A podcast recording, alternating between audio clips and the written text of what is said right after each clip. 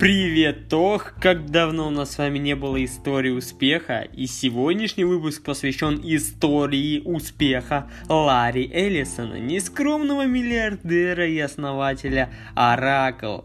Ларри Эллисон – американский предприниматель, талантливый разработчик программного обеспечения, сооснователь компании Oracle, крупнейшей в мире софтверной компании после Microsoft, если что, любитель парусного спорта. В 2014 году ушел с поста генерального директора Oracle, но остался председателем совета директоров и директором по развитию технологий. В 2017 году находился на седьмом месте богатейших людей мира по версии журнала Forbes, владеет состоянием более 52 миллиардов долларов.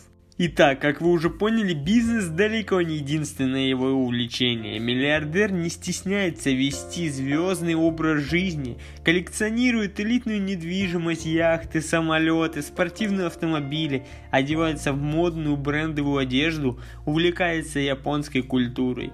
Как смог достичь таких высот сын незамужней 19-летней еврейки, иммигрантки из Одессы, кстати, которая даже не смогла его вылечить от пневмонии и отдала на воспитание своим дяде и тете, об этом я расскажу далее. А сейчас небольшое отступление и хочу напомнить, что вы можете приобрести мою книжечку «Игра в бизнес». Если вам нужен хороший заряд мотивации для того, чтобы подняться с дивана и начать свой бизнес, если вы любите историю успеха и хотите осознать, что начать бизнес можно с нулем в кармане, тогда смело переходите по ссылочке в описании и читайте книжку «Игра в бизнес». Я уверен, она вам понравится. А мы переходим к теме нашего подкаста. Детство и юность Ларри Эллисона. Мать будущего миллиардера родила его в Нью-Йорке, в Бронксе, 17 августа 1944 года. Когда мальчику исполнилось 9 месяцев, он заболел пневмонией. Молодая мать поняла, что не сможет справиться с болезнью и дальнейшим содержанием и воспитанием сына. Она отдала его на воспитание своим тете и дяде Лилиан и Луис Эллисонам которые жили в бедном районе Чикаго. Они были евреями по национальности, а фамилию Эллисон взяли, чтобы скрыть свое происхождение. В этом же районе Ларри и жил все детство с приемными родителями. Учился в школе. В 1962 году поступил в Иллинойский университет, однако не проучился там и двух полных лет. Умерла его приемная мать, и Ларри, впав в депрессию, бросил учебу. Следующим шагом была учеба в Чикагском университете. Здесь он познакомился с вычислительной техникой, но проучился всего несколько месяцев. 22 года Эллисон переехал жить на север Калифорнии, работал программистом в различных компаниях. Это не приносило ему больших доходов, но позволяло заниматься любимым делом и набираться опыта в программировании. В 1970 году ему посчастливилось устроиться на работу в компании Ampex Corporation, в которой он принял участие в разработке первой IBM совместимой серверной системы и маленькими шагами подошли к рождению Оракула. В 1977 году Ларри с приятелями и коллегами Бобом Майнером и Эдом Уотсом основал компанию Software Development Laboratories – SDL сокращенно, первоначальные инвестиции в создание новой компании составили около 2000 долларов США. В прессе пишут, что толчком к созданию своей фирмы для Ларри стала прочитана им статья Эдгара Кода, создателя реляционной модели данных. В этой статье рассказывалось о возможностях создания таких баз данных, которые могут работать на любых вычислительных машинах под управлением языка запросов SQL. В те годы бизнес нуждался в технике по обработке информации, которой становилось все больше и больше. Базы данных существовали, но они разрабатывались для каждой вычислительной машины. То есть каждая база могла работать только на том компьютере, для которого она создана. История успеха корпорации Oracle началась с того, что молодые предприниматели во главе с Ларри Эллисоном чутко уловили эту потребность рынка, сделали ставку на систему управления баз данных SUPT и микрокомпьютеры. Отличительной стратегией Эллисон стала разработка универсальных баз, которые смогут работать на любых компьютерах с любыми массивами информации, будь то банки, заводы, госзакупки, космические исследования или любые другие. Молодая компания получила заказ от ЦРУ на создание одной из таких баз данных. Эллисон назвал эту разработку Oracle а в 1982 году он переименовал свою компанию, на тот момент она называлась Relation Software INK, и назвал ее также, как базу данных разрабатываемую, но так и не разработанную для ЦРУ. Так появилась легендарная компания Oracle Corporation. Высказывание Ларри Эллисона, когда люди начинают рассказывать вам, что вы сумасшедший, вы можете быть в самом важном новшестве в своей жизни. Вехи развития бизнеса Oracle Corporation. Первая субсидия SUBT получила название Oracle V2. Это было продуманный маркетинговым ходом. Он был направлен на создание у потенциальных клиентов ощущения, что компания выпускает уже далеко не первый продукт и не является новичком в рынке. Хотя на деле было именно так, однако такой ход имел большой успех.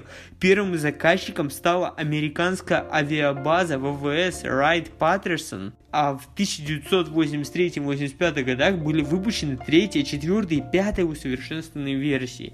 В 1926 году Oracle публично разместила акции и провела IPO на бирже NASDAQ, а имя ее основателя впервые появилось в журнале Forbes. Состояние Эллисона тогда оценивалось в 185 миллионов долларов. В этом же году в списке появилось имя еще одного на тот момент миллионера Билла Гейтса. Правда, с более внушительной суммой 315 миллионов долларов. С этого же момента началось их соперничество. Ларри всегда стремился и стремится обогнать конкурента, и ему это удавалось. В 2000 году, например, он смог увеличить свое состояние на 3,9 миллиарда долларов. Это составило 48 миллиардов, в то время как Билл Гейтс потерял 10 миллиардов долларов из-за судебного процесса по антимонопольным делам. Эллисона и Гейтса называют полными антиподами, несмотря Несмотря на схожий бизнес, Гейтс примерный семьянин и аскет, а Эллисон меняет Джон, не стесняясь пользоваться всеми атрибутами жизни, доступным миллиардерам.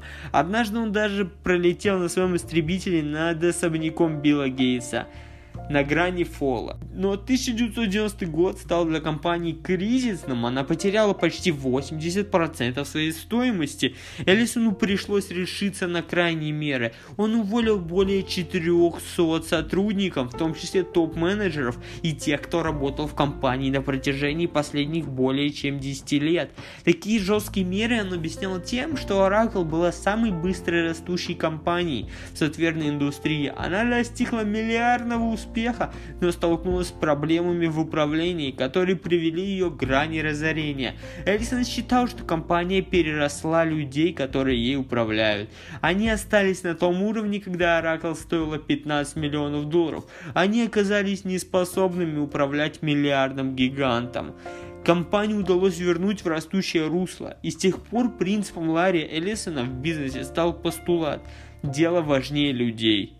За период 1999 по 2009 год Ларри Эллисон получил статус самого высокооплачиваемого топ-менеджера десятилетия в США по версии ежедневной американской деловой газеты The Wall Street Journal – Практически каждый год до 2010 года Oracle выпускала новые версии программного обеспечения и расширяла спектр своего влияния на рынке компьютерной индустрии. А в 2010 году путем поглощения произошло слияние с Sun Microsystems, крупным производителем программного обеспечения. Всего с 2005 по 2016 годы Oracle потеряла на поглощениях других компаний более 60 миллиардов долларов. В 2014 году Ларри Эллисон покинул пост генерального директора Oracle, но остался председателем совета директоров и исполнительным директором по развитию технологий.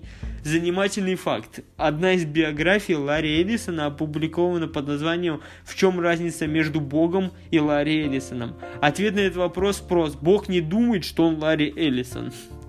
Увлечения и личная жизнь. Давайте немножечко расскажу об этом. Он страстно влюблен в парусный спорт, участвует в рискованных состязаниях, парусных регатах, обожает скорость ищет острых ощущений. Свои выступления и презентации он превращает в настоящие актерские шоу, обладает очень мощной харизмой, занимается благотворительностью и спонсирует соревнования по парусному спорту в США. Его называют рок-звездой Кремниевой долины. Так, в 2012 году, предположительно за 300 миллионов долларов, в некоторых источниках указана сумма из 600 миллионов долларов, он приобрел гавайский остров Ланай. Также ему принадлежит более 20 элитных особняков и вилл в Малибу. Его яхта Racing Sun стоит 200 миллионов долларов, имеет длину 138 метров и входит в десятку самых дорогих яхт мира. Ларри Эллисон, как и многие другие известные миллиардеры, неравнодушен к проектам, направленным на продление жизни и следующим процессе старения. В некоторых своих интервью Эллисон говорит, что хотел бы жить вечно. С 1997 года он оказал спонсорскую помощь компаниям, исследующим процессы старения в размере более 430 миллионов долларов. Однако после того, как Ларри Пейдж и Сергей Брин в 2013 году запустили новую биотехнологическую компанию Calico, California Life Company, для исследования молекулярных механизмов старения, Ларри Эллисон свернул свою инвестиционную деятельность по этому направлению. Эллисон был женат 4 раза, у него двое детей. В настоящее время он разведен. Интересный факт. Четвертая жена Ларри Эллисона, Мелани Крафт, после свадьбы издала книгу «Любовный роман о том, как женить на себе плейбоя-миллиардера, который трижды разведен». В книге о Ларри Эллисоне «Чем Бог отличается от Ларри Эллисона» автор Майк Уилсон – все вокруг должны разориться. Неотлакированная правда о корпорации Оракл и ее вожде Ларри Эллисона, автор Карен Саусвик. Вот такая вот интересная биография у Ларри Эллисона. Если вам она понравилась, то, пожалуйста, ставьте как бы звездочки в Apple подкастах и сердечки в Яндекс Музыке. На этом все. Напоминаю, ссылочка на книгу находится в описании. Всем удачи и пока.